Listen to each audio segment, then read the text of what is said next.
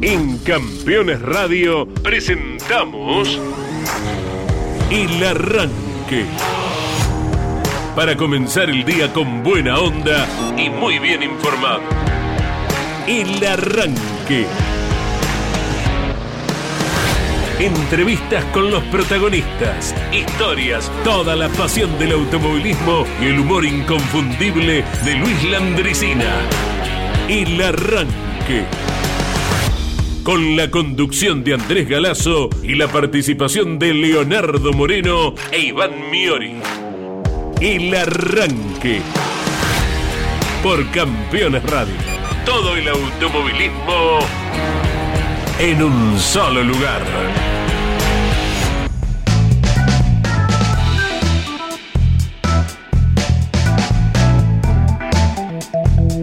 Hola, muy buenos días. Con la locución de Claudio Orellano, la operación técnica de Claudio Nanetti. Aquí junto a Leo e Iván les acompañamos, iniciamos la semana, iniciamos el invierno hoy y no hace tanto frío. ¿Cómo va, Leo? ¿Bien? ¿Cómo va? Eh, Porque buen día para todos y todas. Teníamos un exceso de humedad aquí. bueno, prácticamente normal en Eh, Buenos Buenos Aires, Aires, ¿no? es Buenos Aires. Eh, con alguna lloviznita, dependiendo por, por dónde andes. eh, que, si tenés el sensor en el parabrisas, decís, ¿qué pasa? Ah. Se, te- se mueve solo. ¿Hay de eso, sí? Eh, sí, sí, sí. Ah, como en los autos eh, modernos. eh, viene el sen- sensor en el parabrisas, exactamente. Yo lo desconocía. La primera vez que me pasó dije, es cosa mandinga Sí. esto. ¿Qué está pasando? ¿Quién me está tocando los instrumentos del vehículo? Mira. Bueno, y hoy eh, te pasa eso, porque no te das cuenta que está lloviendo y cuando se mueve el limpio parabrisas, De ah, repente. debe haber un exceso de humedad en esta cuestión. Anoche llovió un poquitito también aquí en la ciudad autónoma de Buenos Aires. Hoy arranca el invierno. Todo lo que viene de aquí en adelante para los amantes de la luz del día es positivo, porque de aquí en más los días empiezan a ser un poquito más largos. De a un minuto, de a un minuto va comiendo la gallina y se llena. Hoy es el día más corto, en consecuencia la noche más larga. Por ejemplo, Ushuaia, ¿no? Digo, ni hablar si nos vamos a, bien al sur de nuestro país, de por lo menos el territorio continental, más allá de que hay que cruzar eh, para llegar a Ushuaia, Tierra del Fuego, digo, sin irnos a la Antártida, el territorio sí. argentino en la Antártida, hoy es el día, la noche más larga. Vamos a marcarlo desde ese momento, la noche más larga. Luego te cuento bien, eh, de 10 a 17, ah, mira, en estos momentos Sí.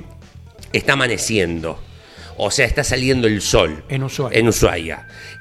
Y a las 5 de la tarde se pone. Sí, señor. ¿eh? Para que se den una idea, magnitud, le podemos estar errando por un minuto, dos, tres, pero es medianamente el estudio que se tiene. Siete horas nomás de presencia del astro Correctísimo. este día. Correcto. Pero de aquí en más, todos un- eh, te vas a dar cuenta si tenés trabajo a la tarde, particularmente yo termino a las 7 de la tarde otro programa y me doy cuenta siempre ya las 6 de y ahora cada vez más, cada Un vez minuto, más, cada ¿no? vez más, de un minuto. Un minuto por Exacto, día. Exactamente, sí señor. Eh, personalmente me da un poco de contrariedad despertarte ya de día.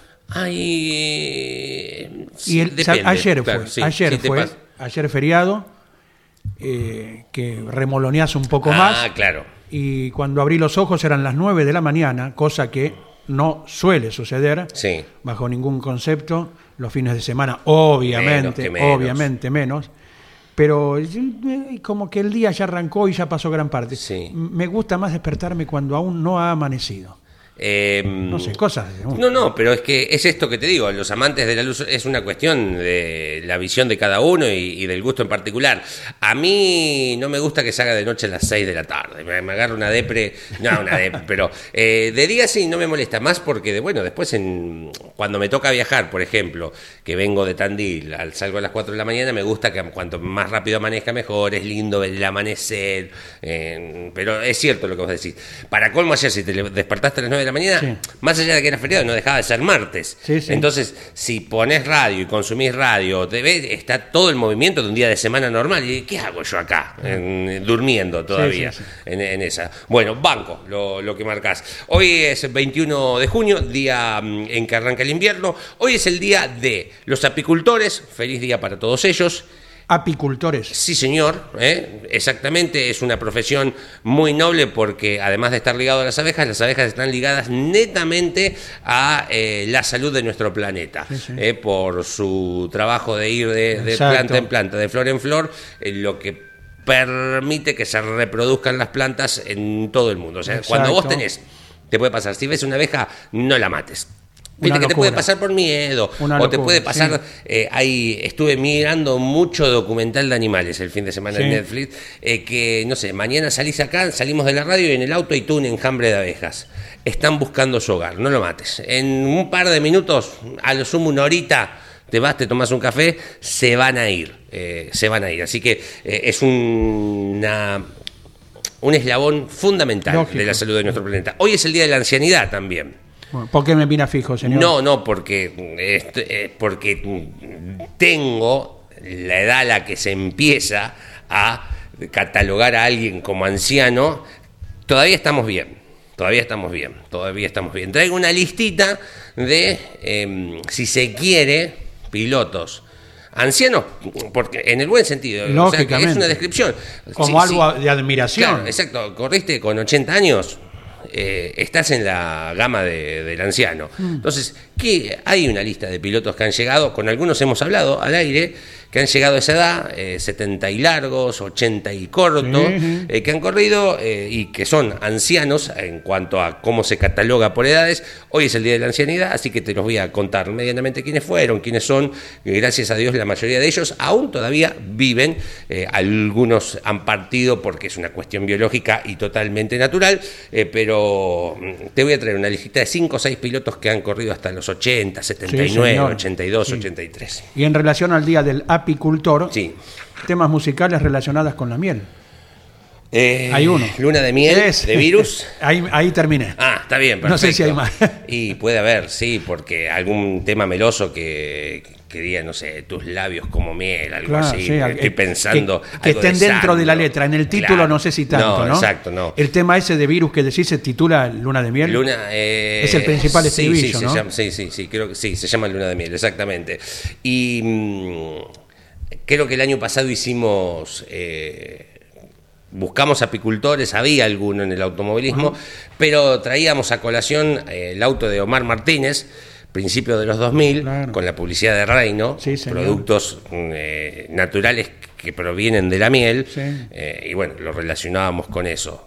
Eh, a- en este caso particularmente no, no había mucho, pero bueno, lo traíamos a colación de el apicultor trabaja, cuál es su producto, miel, bueno, traíamos el auto de rey. Luis Belloso también tuvo el auspicio de Reino en su Ah, sí, momento. ah, sí, Eh, la familia Reino que nos cobijó alguna vez, ¿sabes dónde? ¿en dónde? En la estancia donde eh, cultivaban los productos, a espaldas del Sonda Eduardo José Copelo. Opa, qué lindo lugar. Vos ves el Sonda Sí. y ves la quebrada rugiente. No tengo el gusto, ¿eh? Bueno, Así que tenés- imágenes fotográficas. sí, me- me- y me voy haciendo con lo que me vas diciendo. Y vos pensás, acá atrás no hay nada. Y ahí atrás hay un pueblito que se llama Sonda Sí. y está la, la- la quinta, la estancia de, de la firma Reino, que alguna vez tuvo la gentileza de cobijarnos en ocasión de carreras en el Sonda, ¿verdad? Un lugar de película, paraíso. Con, con esa sola palabra Sí. creo ser lo más descriptivo posible. Y qué bárbaro que les haya gustado el automovilismo, ¿no? Más allá de estar ahí. Y hayan decidido apoyar el auto. Porque además, si uno piensa en Omar Martínez, sacando cuando debutó, creo que debutó más allá del debut con el Choco Romero, ¿no? Que después corrió un par de carreras el auto de la Ford, eh, que era rojo y blanco. De Trepat. de- el de Trepat también. Sí, sí. Eh, Vos decís Omar Martínez. Eh, un color, Omar Martínez, Nane, ¿qué color? Amarillo, dice Nane. Y sí. y sí, y ese año no fue amarillo el auto, salió de su hábitat natural. Eh, cambiar a, es, es como eh, hacerlo correr a castellano como bueno, eh, como está corriendo Ahora- Jonathan, verde, ¿no? En, en esta cuestión, eh, en esta cuestión. Bueno, ya llegan un montón de mensajes al 11 44 75 0000. Nos estaban extrañando, ¿eh? que nos tomamos lunes, martes, un fin de semana súper largo. ¿Cómo han pasado el Día del Padre? Ah, Escuchando mm, y viendo seguramente lo que ha sido la gran fecha del turismo nacional en Misiones. Ya hemos hablado en nuestros programas, en Motor Informativo, hemos hablado en Mesa de Campeones. Anoche estuvo Grandes Campeones con la visita del polaco Berset. Vayan a verlo, señores. Hay una anécdota de sus inicios, pero de sus inicios no, de cuándo fue el primer auto o el primer motor de competición que armó el polaco, sino de sus inicios de purrete, de infante, eh, haciendo travesuras de chico con la mecánica sin ningún tipo de idea, cómo desarmaba, qué quería hacer, es fantástico, ¿eh? vayan a buscarlo, eh, además de hablar de actualidad de todo lo que ha ocurrido el fin de semana, inclusive también con eh, lo que fue la actividad de la Top Race. Se viene automovilismo en La Plata, se viene automovilismo en San Nicolás, vamos a estar repasando también cómo estará el clima, alguna probabilidad de lluvia para La Plata el sábado, el sábado, más no el domingo, así que atentos a esta cuestión, luego te estaremos contando medianamente cómo tenés que estar preparado si vas a emprender el viaje para el autódromo que lleva el nombre en su circuito de Juan María Traverso, porque en San Nicolás corre el TC2000, o si vas a ir para La Plata donde corren las menores de la CTC, con muchas categorías zonales. El fin de semana aquellos que vayan van a ver tener automovilismo por doquier. En estos momentos está lloviendo en Rafaela, si andás por allá estamos en los 9 grados, 14 va a ser la máxima para el día de hoy. Así que atentos, aquí en la ciudad autónoma de Buenos Aires también vamos a llegar hasta los 14 grados, ya estamos en 9, pero con una humedad que debe rondar aproximadamente los 70, fácil, si no me estoy quedando corto en un ratito, te doy exactamente el porcentaje de humedad que tenemos. Bueno, cuestiones a, mm, a saber, eh, además del automovilismo que está pactado para el fin de semana. En un ratito vamos a tener clases, así que estén atentos. Si tienen alguna consulta, ya saben, 11 44 75 000, nos llaman y se comunican como por ejemplo los primeros que ya han escrito. Es fantástico, ¿eh, muchachos? Ah, mira qué bien. Muchachas, eh, muchacha ojos de papel, pechos de miel de Spinetta. Dice, mm, quédate hasta el alba. Además la, eh, la canta a través de la escritura, Horacio, que nos escribe, es cierto también eh, ese tema. Buen día, me viene a la mente Orlando Sotro, piloto de la Fórmula 1 Mecánica Nacional, ya fallecido, y Daniel Penchazade, piloto aún no retirado de la hora Turismo Nacional de la Costa, nos dice Luis de Mar del Plata. Exactamente, Orlando Sotro es una bandera en esto que vamos a estar marcando. Y Daniel Penchazade lo tengo casualmente en la lista, eh, un hombre que mm, además de correr hasta, eh, cumple creo que 83 años este año, a los 74, 75 fue campeón, porque además de correr... eh, también lo hizo con un alto nivel de competitividad, así que también lo tenemos en la lista, Daniel Penchazade, gracias por marcarlo, Luis de Mar del Plata, que está eh, prendido ya a nuestro programa. Mm, Más mensajes que estaremos Sí, destacando en un ver. segundito. Comenzamos una recorrida, ¿te parece? Me Que encanta. Una vez por semana ¿Qué vamos a proponer? con colegas de diferentes regiones del país Ajá. para que sucintamente nos indiquen de cómo se mueve el automovilismo zonal por su región. Me encanta. Nos vamos a la provincia de Corrientes. El colega Facundo Mendoza. Facundo, buen día, bienvenido a Campeones Radio al arranque. Buen día, ¿qué tal muchachos? Buen día para toda la audiencia, un gusto estar con ustedes. Bueno, bueno, ¿nos describís cómo es el automovilismo zonal? ¿Qué categorías? eh, ¿Cómo se mueven por la provincia o, o bien eh, provincias vecinas a Corrientes? Sí, este, lo que es el automovilismo acá en el centro sur correntino, porque no, no en toda la provincia de Corrientes Sí. hay automovilismo, Ujú. eh, en- pa- para que te des una idea, en la capital de la provincia no, no hay automovilismo, este, los pilotos que son de, de la ciudad de Corrientes se tienen que ir a, a la ciudad de Resistencia, a la provincia del Chaco, algunos corren Ajá. el automovilismo misionero, otros corren el automovilismo santafesino. En lo que es el centro sur correntino existen dos categorías hoy por hoy. Antes existía una sola que era la, la Fuerza Libre Internacional, pero bueno, viste que por ahí las mezquindades o, o por ahí lo que tiene que ver justamente con eh, no coincidir en cuestiones reglamentarias en lo técnico hicieron que de la Fuerza Libre Internacional se desprenda eh, una buena cantidad de pilotos y formen otra categoría que se llama Fuerza Libre Zonal y se recorren algunas que otras ciudades. Acá, acá existe solamente automovilismo en circuitos de tierra, Perfecto, el no más lindo. el asfalto acá. Este, y bueno, después tenemos categorías de karting, como por ejemplo dos, hay dos fuertes que son el karting de acá de mi ciudad, el karting mercedeño, que el otro día corrió con la modalidad de invitados, eh, después está el torneo provincial de karting que sí recorre diferentes puntos de la provincia. Y ahora actualmente hay dos ciudades que están empezando a nacer categorías propias, categorías locales, con la participación de pilotos de otras provincias que también se suman al, al parque, por así decirlo. Así que bueno, nos movemos como vos decías, ¿no? Como como se puede, ¿no? El automovilismo zonal este acá es amateur, por así decirlo, y bueno, la crisis económica por estos lados también afecta y mucho, ¿no? Exacto. Te saluda Leo Moreno. Estamos hablando con el colega Facundo Mendoza. Facu, buen día. Em, te pregunto mm, primero, por esta categoría Fuerza Libre Zonal, ¿qué autos son? Y los autos son, este, al igual que la Fuerza Libre Internacional, mira, te explico. Sí. La Fuerza Libre Zonal hoy por hoy corre en su mayoría con chasis de Fusca, los Fusca recortados, digamos, este, con motores, en su mayoría motores Fiat 1.6. Eh, y la diferencia con la otra, la, con la internacional, que es la categoría madre del automovilismo acá en Corrientes, eh, corren con ruedas radiales, con ruedas de calle. Sí, perfecto.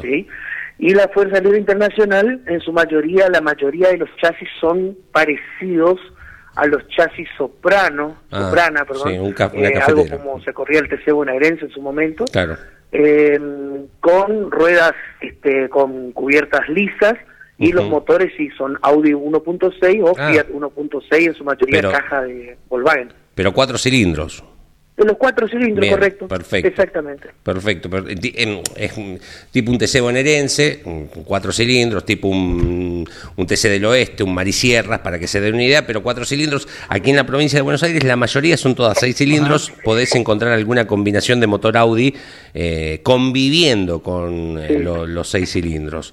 Em, y, y, son las dos únicas categorías que hay. No hay categoría de monomarca, de Fiat 128, de Fiat 600. sí.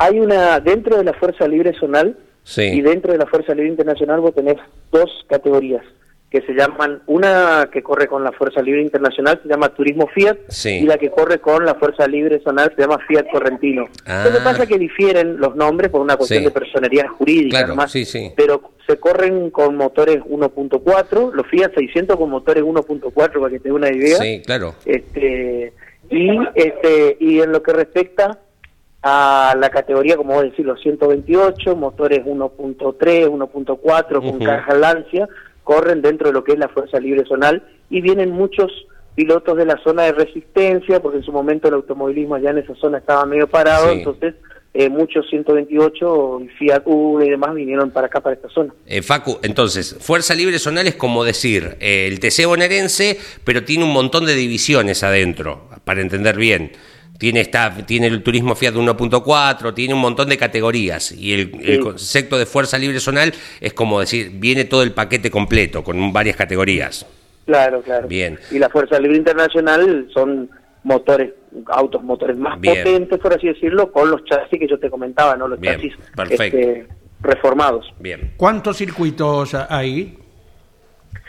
Y hoy por hoy circuitos de tierra donde se corre automovilismo y acá en Corrientes tenés cuatro o cinco. Está el circuito de Mercedes, el de Montecaseros, Curuzucuatiá eh, y Sauce, que son los que están activos. Después tenés circuitos como Esquina y La Cruz, que hoy no están activos esos circuitos. Este, Exacto.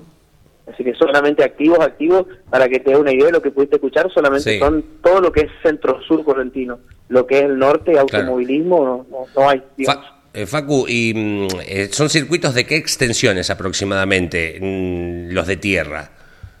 Y los de tierra son entre 1.700 y 2.100 metros. ¿Y qué tipo de tierra tienen allá? ¿Tierra negra, tierra, tierra colorada? ¿Qué, ¿Qué, tipo de tierra? Porque cada, cada circuito aquí en la provincia de Buenos Aires va variando, depende de la zona, y, cada uno tiene su, su, librito para hacerlo. ¿no? no es fácil hacer un circuito de tierra y es muy costoso eh, en estos tiempos, por sobre todo, ni hablar. ¿Qué, ¿Qué tipo de tierra tienen ustedes? Y acá entre 60 kilómetros de diferencia entre un pueblo y el otro eh, tenemos circuitos distintos. Por ejemplo, si vos te vas a Paso de los Libres, es una tierra civil misionera mezclada con la tierra negra, digamos. O sea, no es tierra colorada auténtica, es tipo una, tierra heterogénea, por así decirlo, eh, pero más tirando a lo, a lo colorado, por así decirlo. Eh, la tierra de Merced es una tierra negra, negra, muy negra. Y después, por ejemplo, la de Montecasero, la, la ciudad de Sauce, por ejemplo, son eh, ya tierra tipo arcillosa, muy muy arenosa, por así decirlo, ¿viste? Muy, mucho más difícil trabajar. O sea, no como vos decís, ¿no? Como vos marcás, este, cada uno tiene su librito y las preparaciones de los terrenos son muy difíciles. Hay tierras, por ejemplo, el de paso de un circuito que sí o sí tenés que correr en invierno. Sí o sí tenés que correr en invierno. Claro. ¿Por qué? Porque cuando hace calor, lamentablemente el, la polvarea que se levanta es terrible. Claro, exacto. ¿Y qué tienen? ¿Una federación ustedes de sola la provincia tiene una sola federación la Correntina? Mira, mira, te voy a contar y la verdad que ojalá que esto sirva para que realmente eh, se trabaje. Eh, hace muchos años que no existe la Federación Correntina Automovilismo Deportivo acá en, la provincia de Corrientes, o sea, está acéfala, por así decirlo. Sí. Este, lamentablemente yo no sé cuánto, cuántos años está sin balance, sin memoria y todas esas cosas. Eh, había un grupo acá en mi ciudad, Merced. Acá, por ejemplo, el automovilismo resurgió porque la municipalidad se hizo coordinadora, por así decirlo, y como el circuito municipal, eh, este, la municipalidad manejaba, maneja, me dicho, lo que es el deporte motor acá en mi ciudad, acá tenés picada, circuitos veloterra, circuitos de karting, circuitos de automovilismo, todo.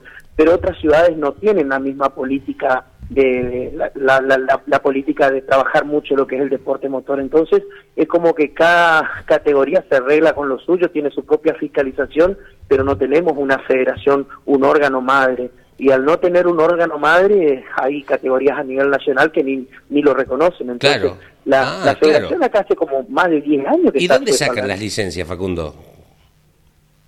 ¿De dónde sacan las licencias? No, no, yo soy piloto ahí en Corrientes. ¿Dónde, dónde, ¿Dónde saco una licencia? ¿O corro sin licencia?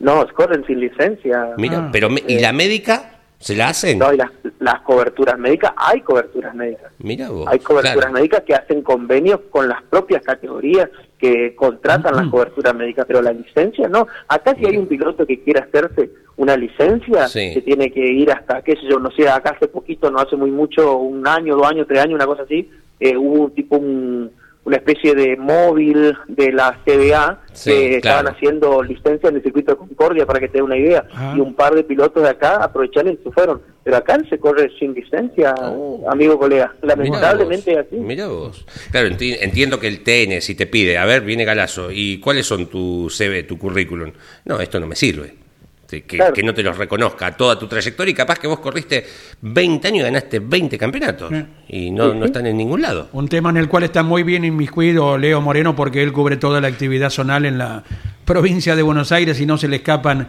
esos detalles. Eh, Facundo Mendoza, eh, siempre existen eh, un par de proyectos, al menos que nosotros conocemos, de realizar autódromos grandes en Corrientes. Sí, este, hay una conversación de, de Humbertito Trujowski con el gobernador Gustavo Valdés de poder hacer un, un circuito. Ya el otro día Gustavo Valdés le, le cedió creo que 8 o 10 hectáreas o 6 hectáreas, una cosa así, al equipo de Mandillú para que pase a su estadio. Así que bueno, espero que yo que la gente del automovilismo nos unamos acá y le hagamos saber al actual gobernador de la provincia de Corrientes, que dicho sea de paso le quedan dos años nomás de, de mandato, este que acelere los trámites para hacer un circuito de asfalto, porque hace rato, y mira que y mira que hemos tenido un gobernador que vivía acá en la ciudad donde yo vivo, ¿eh? este, y que le hemos pedido, y siempre vio, la, provincia de Corrientes, para que te dé una idea, es una provincia muy conservadora, es muy del fútbol, muy del fútbol, el automovilismo, es como entienden que el automovilismo es un gasto, no es una inversión, y la verdad que no, no, no, no entienden muchas veces los gobernadores o los políticos acá de esta zona que eh, un circuito muchas veces también puede atraer mucho lo que es el turismo, principalmente para Corrientes, que es conocida por la playa y los carnavales y el chamamé. Tranquilamente con el automovilismo podrían sumar un puntito, ¿no? Y los esteros de Libera también. Sí, sí, sí los esteros de Libera, sí. Pues hay que acá en Mercedes, justo con la mayoría, eh, de 10 personas, de 10 personas que vienen de diferentes partes de la Argentina, 8 se van a visitar el Gauchito Gil y 2 se van al, a los esteros liberados, porque acá está la tumba donde murió el gaucho, sí, que son creyentes, digamos. Exacto. En ocasión de un desvío que una vez tuvimos que hacer viajando hacia Posadas por creciente del río eh, Uruguay, eh, pasamos precisamente por, por las puertas eh, del santuario. Sí, exactamente. Así que por eso digo, este, Corrientes es una ciudad muy turística, una provincia, mejor dicho, pero En la, la ciudad, digamos, estamos muy atrasados. En lo que es en materia de automovilismo, hoy te puedo decir que estamos muy atrasados. Ahora, cuando nosotros acá vamos por la ruta 14 y pasamos el río Mocoretá, nos encontramos con, con otro Hmm. país, prácticamente con otro planeta en lo que es el mundo del automovilismo, como lo es Entre Ríos. Facu, la última. eh, ¿Qué haces vos? ¿Tenés tu programa? ¿Cómo se llama? Eh, nosotros tenemos un programa este, que se llama Primera Fondo. Me gusta. Eh, lo estamos haciendo este, eh, habitualmente por Radio TAC y todos los días, este, en horas de la tarde. Y eh, yo en lo personal me dedico a relatar por los altavoces del circuito de Mercedes y todos los circuitos que te he nombrado, relato carreras de automovilismo, como ser la. Fuerza Libre, que este fin de semana corren en Montecasero. Re- eh, al otro día, el domingo, relaté automovilismo, relaté karting acá en Mercedes, que corrieron con la modalidad de pilotos invitados. Bueno, yo me dedico a eso. Yo, a mí me gusta más relatar que conducir el programa. Mm. Este, siempre digo que de narrar emociones siempre se trató mi vida, ¿no? muy, Grande. muy bien eh, descripto. Eh, te agradecemos mucho el contacto, Facundo Mendoza, y a disposición estamos los integrantes del equipo para lo que podamos servir eh, en la difusión de vuestro programa, que reiterá el muy ingenioso nombre, se llama... Primera fondo, primera fondo. Muy bueno. Abrazo enorme y a disposición, Facundo. Un gusto, un gusto. Estaré enviando información, Dios mediante, obviamente, de todo lo que pasa acá en esta zona. Un abrazo grande para todos. Que anden bien. Gracias, Facundo Mendoza. Bueno, ¿les gusta esto? Eh, la idea de tratar de recorrer el país para salir un poco de lo que nosotros conocemos aquí en la provincia de Buenos Aires es ver qué automovilismo hay.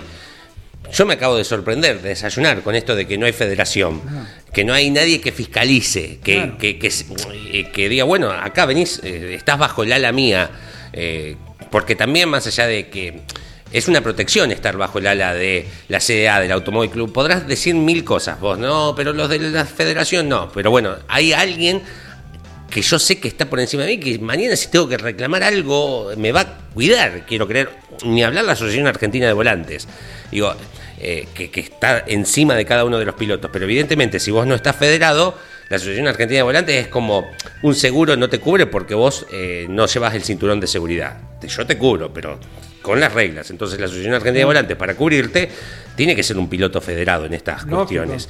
Es totalmente lógica. Eh, digo, volantes, SEMLA, un montón de PIMET, de, de- de obras sociales, entre comillas, de los lo pilotos, son, ¿no? son, pero precisás que haya un respaldo también legal. Me, me sorprende, pero está bueno conocer esto, digo, particularmente lo desconocía, y está bueno, no, no nos queda otra forma que recorrerlo de esta manera al país. ¿eh? Me, me gusta. Lo haremos una vez por semana, ¿sí? Sí, señor, me gusta. Recorreremos cada rincón de nuestra bendita Argentina. Bueno, em, acá arranca el invierno y en el hemisferio norte arranca el verano, ¿no? Digo, también dicho sea de paso en esta cuestión de hoy el solsticio de, de invierno. Día de la ancianidad em, en nuestro país. En 1982 eh, la ONU eh, lo declaró. Eh, Julio Pardo nació en el 40. eh, charlamos con él el, el año pasado, charlamos con Julio Pardo, ¿no? Exactamente. Exacto, que, que, se mantenía en actividad eh, a más de 80 años en el automovilismo deportivo. Em, Y aparte elaborando sus propios autos, como lo hizo toda la vida. Además, eh, creo que ya es- eh, corre el fin, el fin de semana en La Plata, además corren varias categorías zonales, entre ellas la monomarca Citroën y la Fórmula 5 Metropolitana. En el Roberto Moras con todas las categorías de la CTC y la Fórmula Metropolitana, la Copa Bora también está corriendo el fin de semana. Allí lo vas a encontrar. Si caminás los boxes, Alberto Falabella, 83 años recién cumplidos, corriendo en la Fórmula 5 Metropolitana, en esto del Día de la Ancianidad, en el día de hoy. Eh, hoy es el piloto de mayor edad que está actualmente corriendo en el automovilismo deportivo. Hace un par de semanas lo tuvimos a Agustín Dopico con 74 ganadores en Alma. Correctísimo, sí señor. Eh, y Marcar Orlando Satro cor- corrió hasta los 82, eh, Dios lo tenga en la gloria. Eh, y Norberto Pascual y también, besito al cielo, corrió hasta los 76 años. Debutó en el 54 como acompañante de Oscar Tejerín en el turismo de carretera y luego se subió al TC. Su mejor papel fue el 16 de mayo mayo del 65, aquella carrera de Ensenada de eh, que se mata mm, Luján Saigos, exactamente. Bueno, y corrió, eh, falleció a los 86 años, pero corrió hasta los 79 en Marisierras, categoría de la cual Pérez Bravo, por ejemplo, es el líder del campeonato y fue campeón, que han salido Johnny De Benedict, Lavari, un montón de pilotos que, le, que han estado en las categorías más importantes de nuestro país. Profunda admiración para cada uno de los protagonistas que has nombrado. Bueno, a clase, Ah, sí, a pasar al aula, bien. asistencia, ahí estamos. Alberto Juárez, profesor, buen día. ¿Cómo te va, Andy? Y paso a la pregunta. Yo ya estoy en el umbral de los 80, ¿me dejan seguir ¿Y todavía? qué no? problema hay, por favor? Adelante, profesor. Y, y el hilo que queda en el carretel aún, por favor. Se cae el almanaque sobre mi cabeza cada vez que escucho los protagonistas que recién eh, nombraba Leo. Todos los vi en actividad, Claro. ¿no? Y valoro lo de... No sé si todavía es, hasta no hace mucho tiempo era el casi vecino, Julio Pardo, Sí, por correcto. esa pasión que lo caracterizó realmente desde que empezó a preparar y a manejar eh, el auto de carrera, ¿no?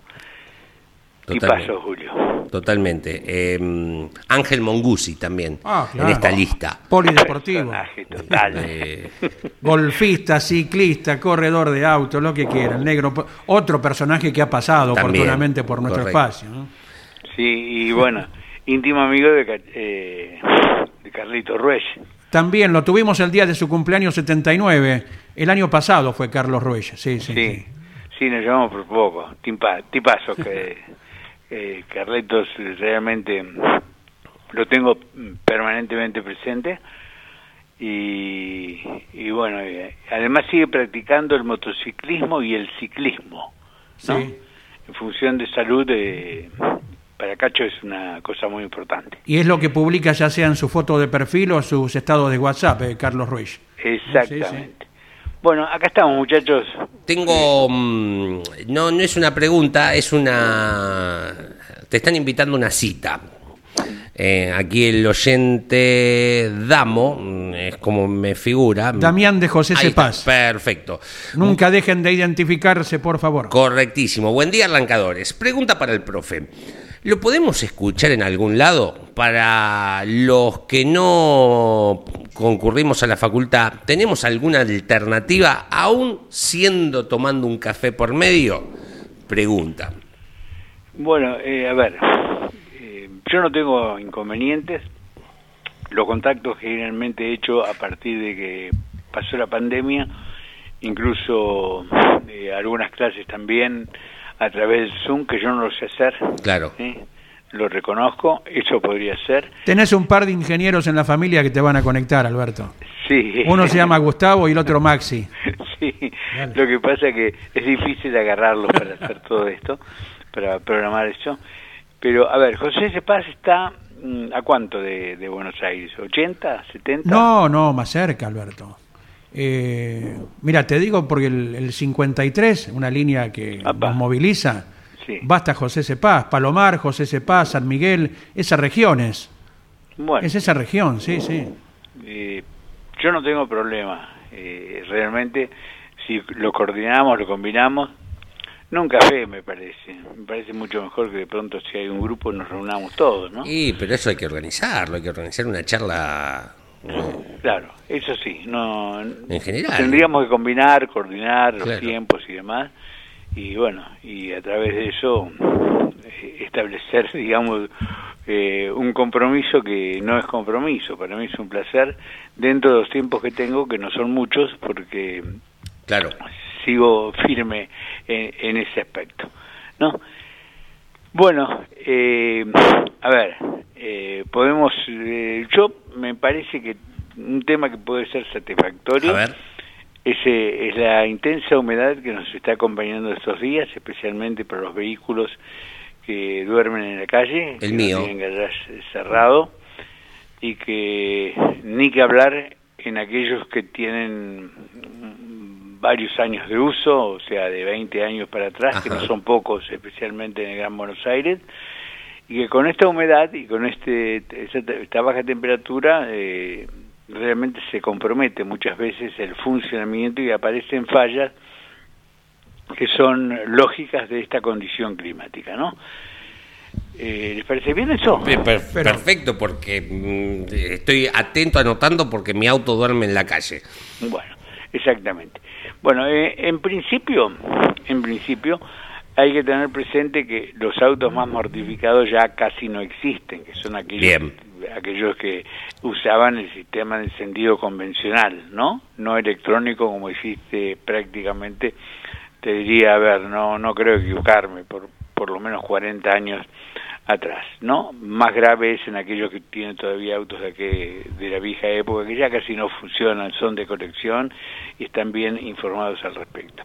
Lo de la batería ya lo hablamos, o sea, la importancia que tiene la temperatura eh, cuando es baja, cuando produce un menor rendimiento, por lo tanto, lo ideal, teniendo precaución de que el auto esté frío, esté frío, frío en el sentido de que no genere un, un riesgo de que entre en combustión, yo hasta aconsejaría levantar el capot y poner aunque sea una lona encima de la batería y todo el conjunto, ¿no?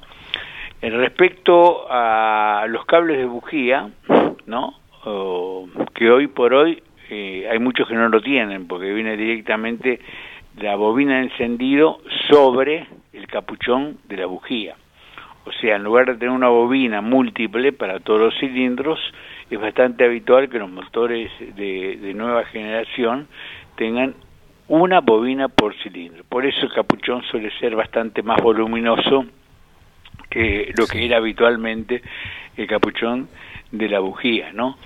Eh, pero si, si tiene cables, tener presente y respetar el periodo de vida útil recomendado, porque podemos tener un inconveniente en el arranque ocasionado por qué? Porque el voltaje, escuchen bien, hay gente que de pronto lo desconoce, el voltaje que provoca la chispa de encendido de la bujía está entre los 15.000 y los 20.000 volts.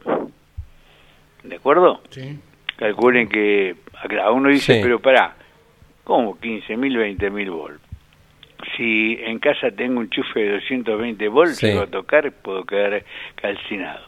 No, porque la corriente tiene, el voltaje es la fuerza, ¿correcto?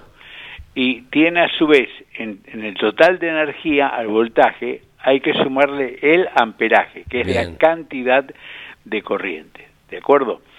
Si bien el voltaje de la bujía es tremendamente elevado, la cantidad de corriente es ínfima. Por eso lo que hace es generar un efecto de una patada. Pero en ningún caso ni va a quemar el dedo, ni, ni la mano, ni lo que agarre. Yo he tenido alumnos que paraban el motor apoyando eh, la mano abierta sobre dos bujías y con la otra mano sobre las otras dos bujías y absorbían toda la corriente, ¿no? Sí. O sea, era una prueba así que ya ellos sabían que lo podían soportar. Sí. Pero digo este ejemplo para tener en cuenta que no tengan miedo porque tenga 15 mil, 20 mil volts. ¿De acuerdo? Ojo, no es lo mismo en los motores, mejor dicho, en las unidades de potencia eléctricas que se usan en el WEC y en la Fórmula 1, porque ahí para tener potencia no les alcanza con el voltaje, ¿se dan cuenta? Si no tienen más voltaje tienen un elevado amperaje. De hecho, mm, los pilotos de Fórmula 1 saben perfectamente bien que tienen que tener extremo cuidado en esos sectores comprometidos cuando el auto se detiene en algún lugar. Mm, no sé si me estoy explicando bien. Sí, señor. Bueno, eh, entonces, ¿qué digo? Recomendar, en este caso, el recambio de los cables de bujía si es que los tiene el sistema de encendido y si están dentro del periodo de vida útil.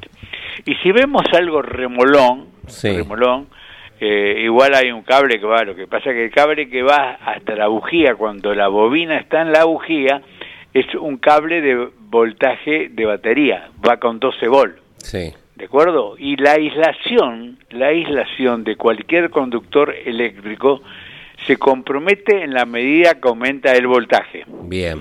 Y como la humedad produce una facilidad o, o digamos, hace más permeable los lugares aislantes, cuando un, digamos, una, eh, una fibra plástica, como la que se usa en los capuchones, como protector de bujía y demás, como está expuesto a la temperatura del motor y al enfriamiento, es normal que tenga pequeñas grietas, como lo tiene también Ajá. la parte de porcelana de la bujía. Bien. A ver, eh, acordémonos que pasa con una jarra de té Sí. o de agua caliente eh, con el uso en la casa. Después de varios años uno ve que qué ocurre con la porcelana o con la cerámica. Aparecen grietas Sí. casi eh, eh, invisibles, pero existen, algunas son visibles, ¿de acuerdo? Bueno, esas grietas invisibles, casi a la, a la vista humana, salvo teniendo una lupa, Sí. son las que se generan en los capuchones de fibra plástica y ni que hablar en la porcelana de la bujía. Sí. Y como ya hay 15, 20 mil volt, en cuanto se coló la humedad en esa grieta, ¿qué va a hacer? Va a ser un conductor eléctrico. Entonces, en lugar de ir la corriente hasta el electrodo de la bujía, Sí. dispara para cualquier lado, porque la corriente se desplaza cuando tiene, Sí. o sea, cuando, cuando tiene alto voltaje hacia el lugar de menor resistencia. Y dentro del cilindro la resistencia es muy grande, ¿por qué? Porque hay una compresión, o sea, a, a presión atmosférica, la que nos permite respirar el aire natural, ¿de acuerdo? hay un grado de resistencia eléctrica. Pero como hay prácticamente 10-12 kilogramos de presión en el final de la compresión, entre los electrodos de la bujía hay una resistencia importante. Sí. ¿Se dan cuenta? Entonces, si la corriente encuentra menor resistencia para dispararse por el capuchón a cualquier parte metálica que rodea el motor o incluso a la tapa del cilindro, ¿por Sí. qué? Porque la bujía está expuesta en la parte de porcelana cercana a la tapa del cilindro, por ahí escapa. Ah, Como escapa, ¿qué es lo que ocurre? Automáticamente el motor no arranca o falla. ¿Está bien? Perfecto. Eh, entonces lo que se recomienda es revisar, a ver, las bujías, claro, hoy las bujías tienen una vida útil tremenda, ¿eh? tremenda. Hay bujías que tienen para 50.000 kilómetros y más, Ah, mira.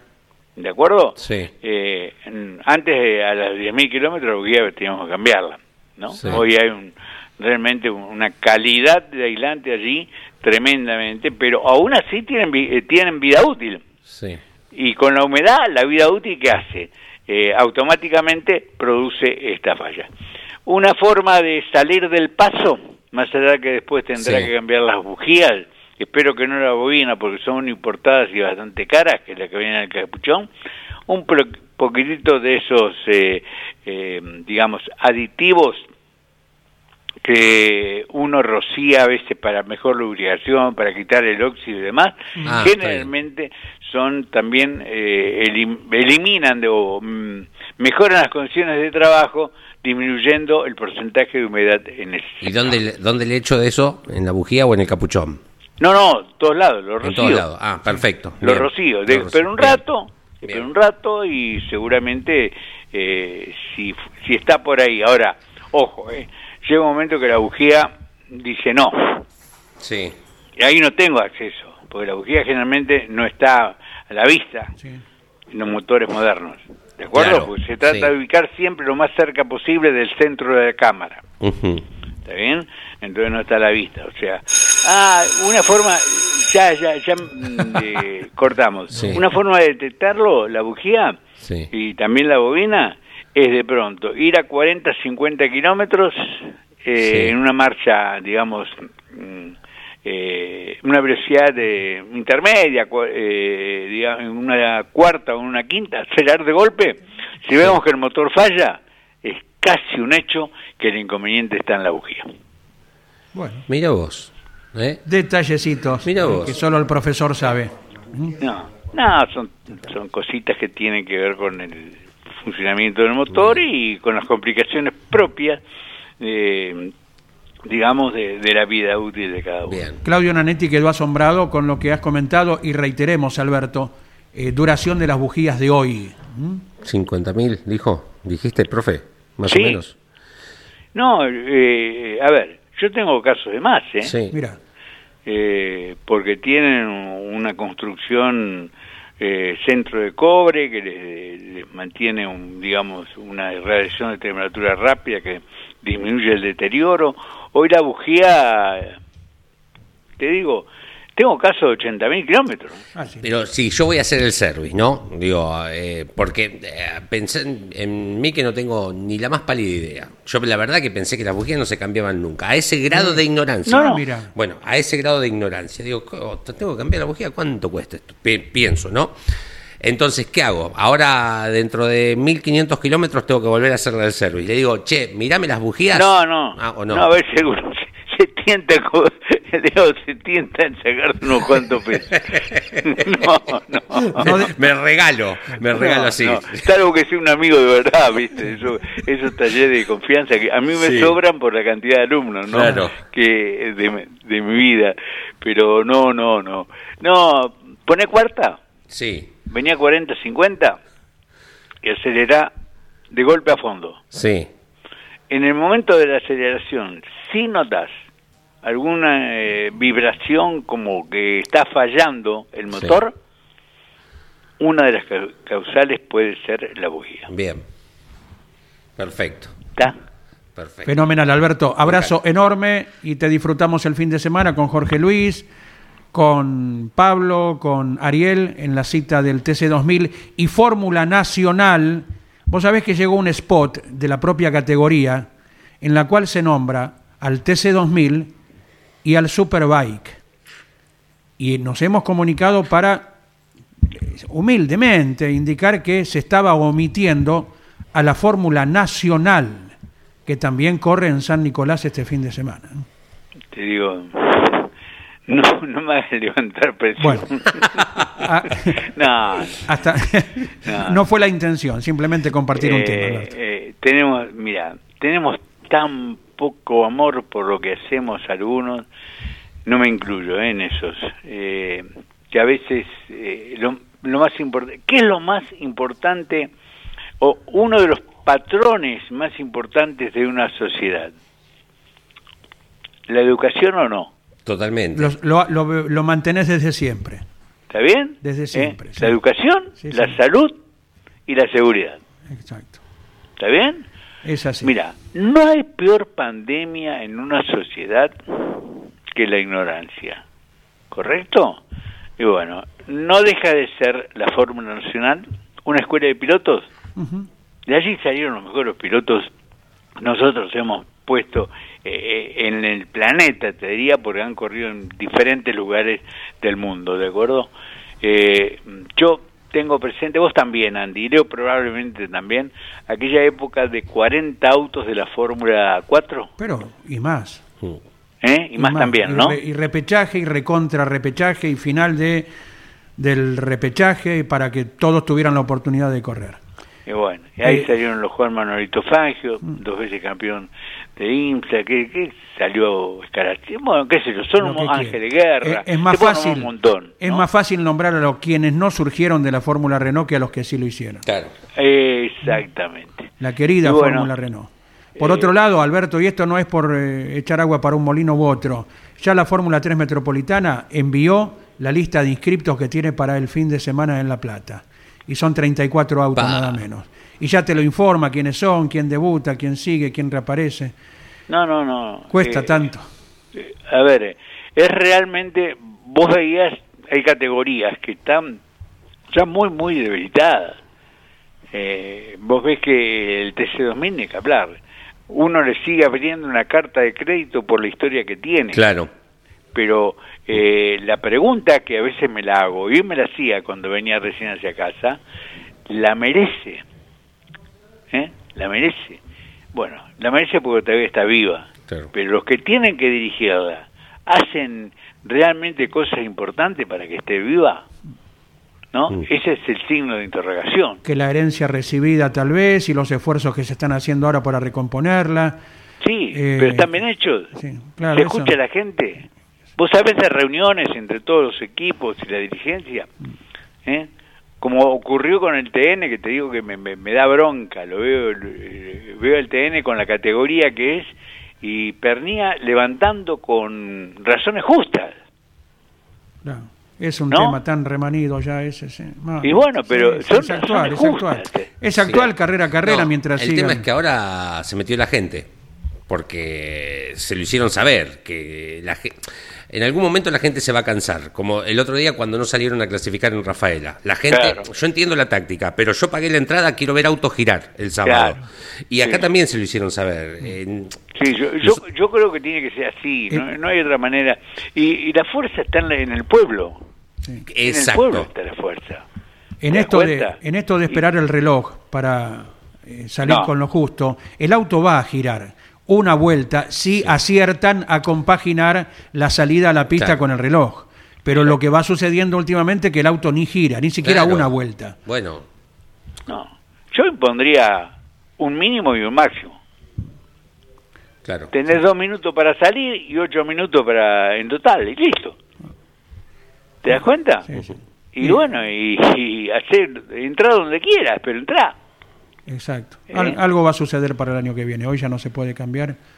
Eh, Bueno, yo yo creo que el- eh, esperar el momento justo para salir sin que salga tu rival primero, está bien, es parte de la táctica del ajedrez. Después, si te toca quedar afuera, a llorar a la iglesia. No, Claro. eso desde los equipos. Yo, que pagué la entrada Sí, sí, y me sí. estoy el sábado Lo en el paredón. dicho, sí.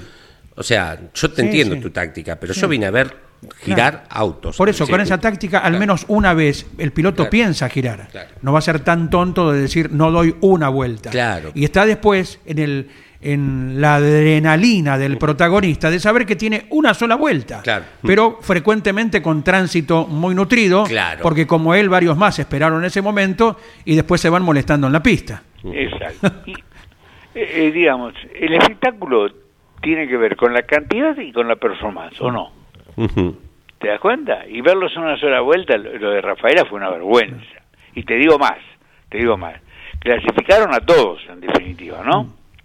Claro. Porque había un problema con el indicador sobre el auto y con el reloj Claro. oficial.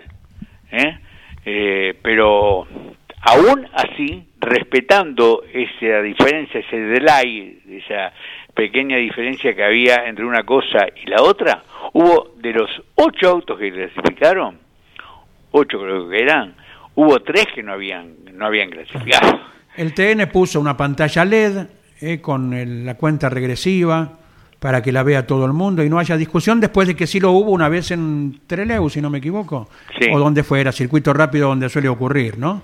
Y una pantalla LED grande con el verde, que ya eh, la pista está habilitada, y la ve todo el mundo, el protagonista que ya está arriba del auto y toda la gente que se interesa en saber de cómo avanzan esos X minutos que cada categoría le abre la pista, ¿no? Bueno, esperemos que este fin de semana nos vengamos con alguna satisfacción, como las buenas carreras que viene entregando el TC2000. Exacto. Abrazo enorme para ustedes. Mil gracias por todo, Alberto. Sí, Hasta luego. Un abrazo grande. igualmente. Son las 11 de la mañana, señores. Esto es el arranque por Campeones Radio. Llega como cada mañana. ¿Les parece escuchar a don Luis Landresina? A ver qué tiene para ofrecernos. Otra que dice de acá, una señora de acá, que el esposo la acostumbró ya desde el noviazgo a hacerle regalos para el cumpleaños que fueran regalos sorpresa. Porque él sostenía que la sorpresa podía dejar de serlo y que podía pasar a ser una cosa desagradable si a ella no le gustaba lo que él le traía. Entonces la acostumbró a que todos los años la despertaba con un beso, le decía feliz cumpleaños, buen día mi amor, feliz cumpleaños, ¿qué quiere que le regalen el día de hoy? Y si estaba dentro de las posibilidades, él cumplía con el pedido de la mujer. Ya llevaban 30 años de casado, habían cumplido ese año, y al- cuando llega el cumpleaños de ella, como todos los años, el rito de lavarse los dientes, y viene la despierta y le dice, buen día mi amor, con un beso, feliz cumpleaños. ¿Qué quiere que le regale el día de hoy? Dice que la mujer le dice, mira viejo, dice, a esta edad uno ya se pone un poco previsor, no quiero que lo tomes a mal, pero me gustaría que me compres un terrenito en el, en el cementerio Parque La Panamericana. Y al marido le corrió un frío por la columna, ¿eh? Porque la mayoría de nosotros creemos en la vida eterna, este, pero no hay ni un apuro tampoco. Y entonces dijo, bueno, si es tu pedido, y trató de conseguirle para antes que termine el día el pretítulo del coso para cumplir con la mujer.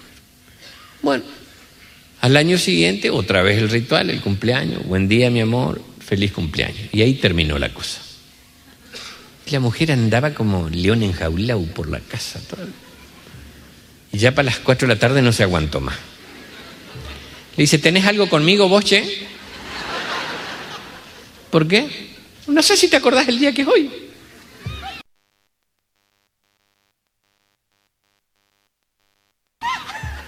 No sé si miraste el almanaque. ¿Cómo no voy a mirar si te dije esta mañana feliz cumpleaños? ¿Y qué otra cosa tenés acostumbrado a hacer hace más de 35 años? Preguntarte qué querías que te regale. ¿Y por qué no me preguntaste hoy? Dice, porque todavía no usaste el regalo el año pasado. Tres minutos de las 11 de la mañana, señores. Esto es el arranque por Campeones Radio. Tenemos ya en la ciudad autónoma de Buenos Aires una temperatura que está en los 14 eh, grados, con un porcentaje de 87 la humedad. ¿eh? En el día de hoy, un viento de 8 kilómetros por hora. Lo recuerdo, sí, con Jorge Archiria. Buen día, Jorge. ¿Qué tal? Buen día. Bueno, un saludo para todos ahí, Leo. Buen día. Andrés, Iván.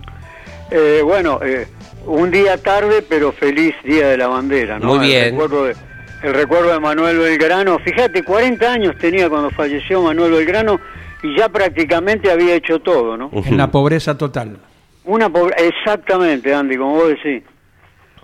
Eh, qué increíble, ¿no? Y, y qué puntal impresionante para la liberación de independencia de la República Argentina junto con San Martín, ¿no?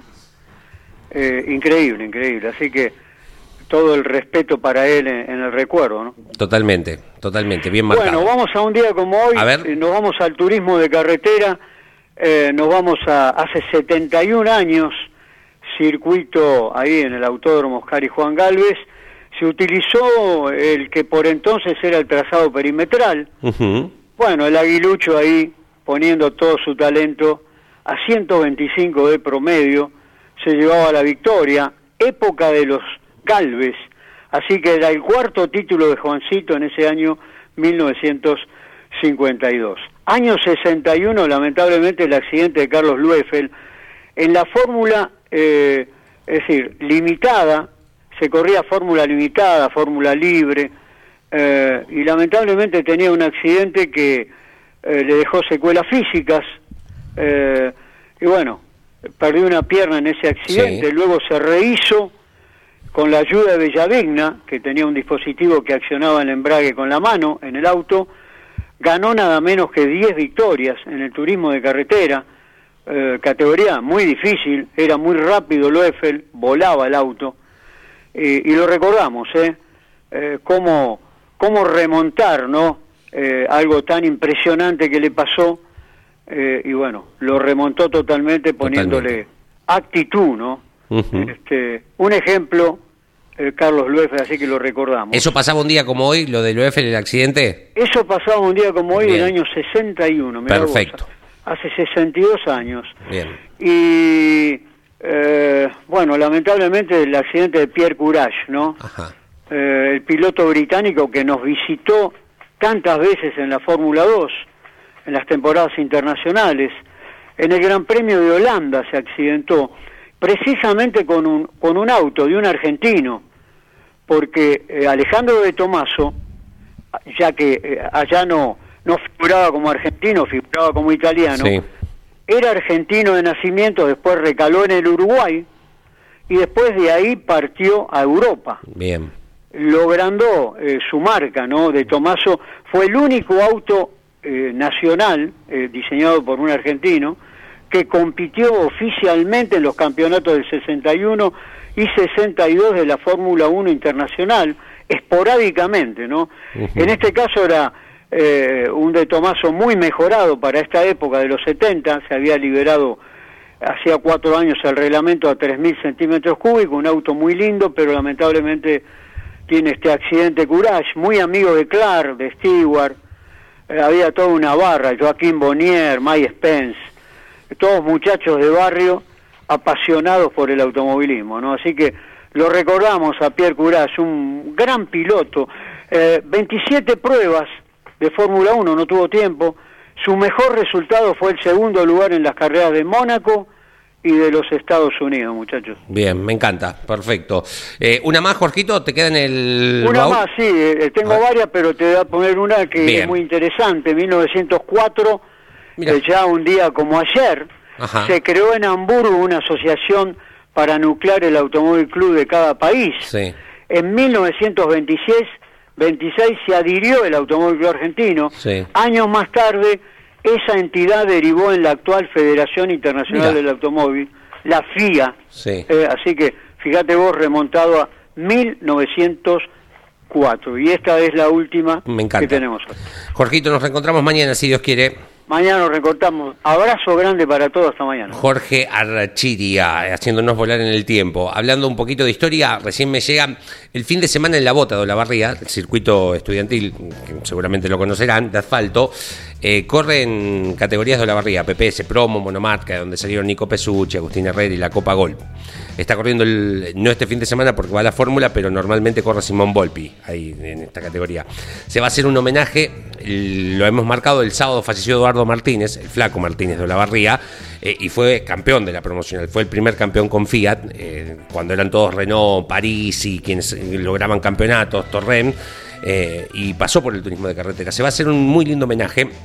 Acaba de informar a la Asociación de Pilotos que eh, van a salir todos los autos a marcha lenta eh, con una bandera de- del flaco eh, girando en el circuito para un reconocimiento a la memoria de Eduardo Martínez que pasó por el turismo de carretera, que Sí, tuvo señor. grandes carreras con el adoyo del Club Lavarrense de Competición. No pudo ganar en esto que decimos qué difícil que es ganar, la cantidad de pilotos excelentísimos que han pasado y no pudieron lograrlo, pero tiene dos muy buenos resultados en la década del 80 en Necochea, por sobre todo quedó muy cerca de la victoria, peleando con Mouras eh, en aquellos tiempos, eh, un excelentísimo piloto y bueno, y además particularmente el tío de, de Víctor Jesús Martínez, que fue parte del equipo campeones en Sí, su sí. momento y es colega, ¿no? Lo hemos recordado el domingo pasado en la transmisión desde Posadas por Continental. Jorge Dominico, buen día. Algo que estarás anticipando ahora y ampliando en un rato a las 12 con Caíto en la tira sobre Rally Argentina. ¿Le gusta? Sí, buen día. señor. ¿Qué tal? ¿Cómo estás, Andy? Bien, eh, por, por el lado de, de- de esta situación periodística, Miguel Cayetano Páez estaba desde hace algún tiempo detrás de este rastro de información porque la posibilidad de que el Rally Argentina, que es la carrera que representa al país en el campeonato internacional, cuando se ha corrido el campeonato mundial, Sí. se ha trabajado mucho con la posibilidad de un cambio de, de escenario, de terreno. Y lo que pasa es que el trabajo viene a través de, dos patas. Está tal vez lo que podríamos llamar el lado oficial, que es el Automóvil Club Argentino, que como ente deportivo nacional es el que representa la carrera. Y el otro lado es en realidad el, el rejunte del dinero necesario para poder pagar la carrera, que es el lado de la empresa privada. Hay intenciones desde otro lugar que fue desde la provincia de San Luis. Esto ya lo habíamos dicho desde hace algún tiempo, de que tienen intenciones de recibir al Rally Mundial. Bueno, y esa una disputa tal vez por decir Córdoba la podría mantener después de una historia prácticamente prácticamente no 100%, pero Sí, prácticamente siendo sede de esta carrera, aunque se ha pisado algún que otro terreno, Catamarca, Tucumán o Bariloche en su momento, Sí, sí. pero Córdoba ha sido siempre eh, la- el, el sinónimo del rally Claro. y más de la fecha del Mundial. Pero se ha avanzado, caminos sobran, infraestructura también, tanto para hacer el parque de servicios como en un circuito internacional potrero de los Funes, que sigue estando en condición en la parte edilicia de los boxes. eh, tanto las rutas que conectan a toda la provincia, los caminos de tierra por donde se podría disputar, de todo eso se estuvo haciendo un relevamiento con la empresa privada que maneja el calendario del mundo, pero después hay que solucionar muchas cosas más, ¿no? Hay se está hablando de una posibilidad de 14 fechas el año que viene, casi 10 son en Europa, eh, Toyota siempre pretende que Japón renueve y está en el momento de, re- de renegociar, eh, Kenia sigue estando en el calendario, Chile tiene la fecha asegurada el año que viene, hay una intención de que si México no se puede hacer, sea Estados Unidos la que ingrese, las plazas están acotadas, pero San Luis continúa trabajando y firmemente. A esta altura del año ya se presentó cómo va a ser la carrera. O sea, hoy vos ya tenés que saber cuál va a ser el camino, Claro. Sí. cuál va a ser el sanatorio designado para las atenciones, dónde se van a hacer las revisiones técnicas. Todo se presenta en mayo, junio y se evalúa para que en octubre, septiembre, octubre se pueda confirmar un calendario. Seguiremos en el día a día con este tema por demás importante. Bueno, eh, último mensaje. Eh, buen día, mis amigos.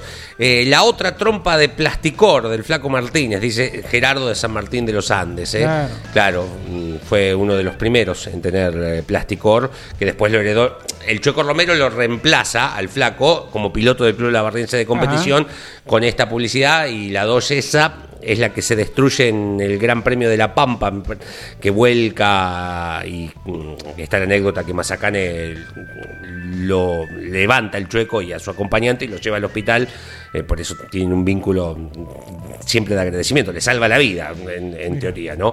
Eh, y, y tenía la publicidad de plasticor en la trompa, exacto, Roberto Mouras también, ¿no? Claro, claro, claro. totalmente. Es todo por hoy. Nos Sí, dilatamos un poquito, valía la pena como de costumbre. Y ¿eh? no Cada estuvimos ayer, el lunes, hay que ir recuperando tiempo. Sí, ¿no? señor. Abrazo para todos. A las 12 los espera Carlos Alberto Leñani puntualmente con la tira. Y de allí en adelante todos los programas de producción Ah, propia, sí. los programas colegas.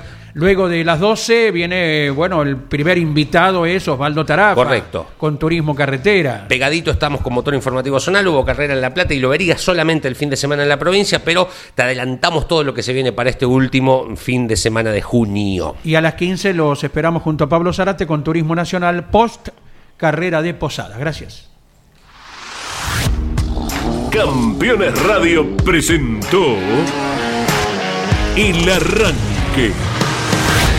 Entrevistas con los protagonistas, historias, toda la pasión del automovilismo y el humor inconfundible de Luis Landricina. El Arranque.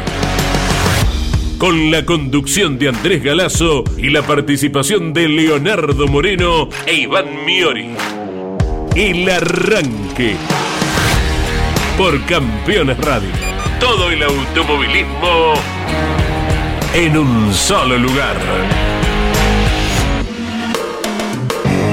Campeones Radio.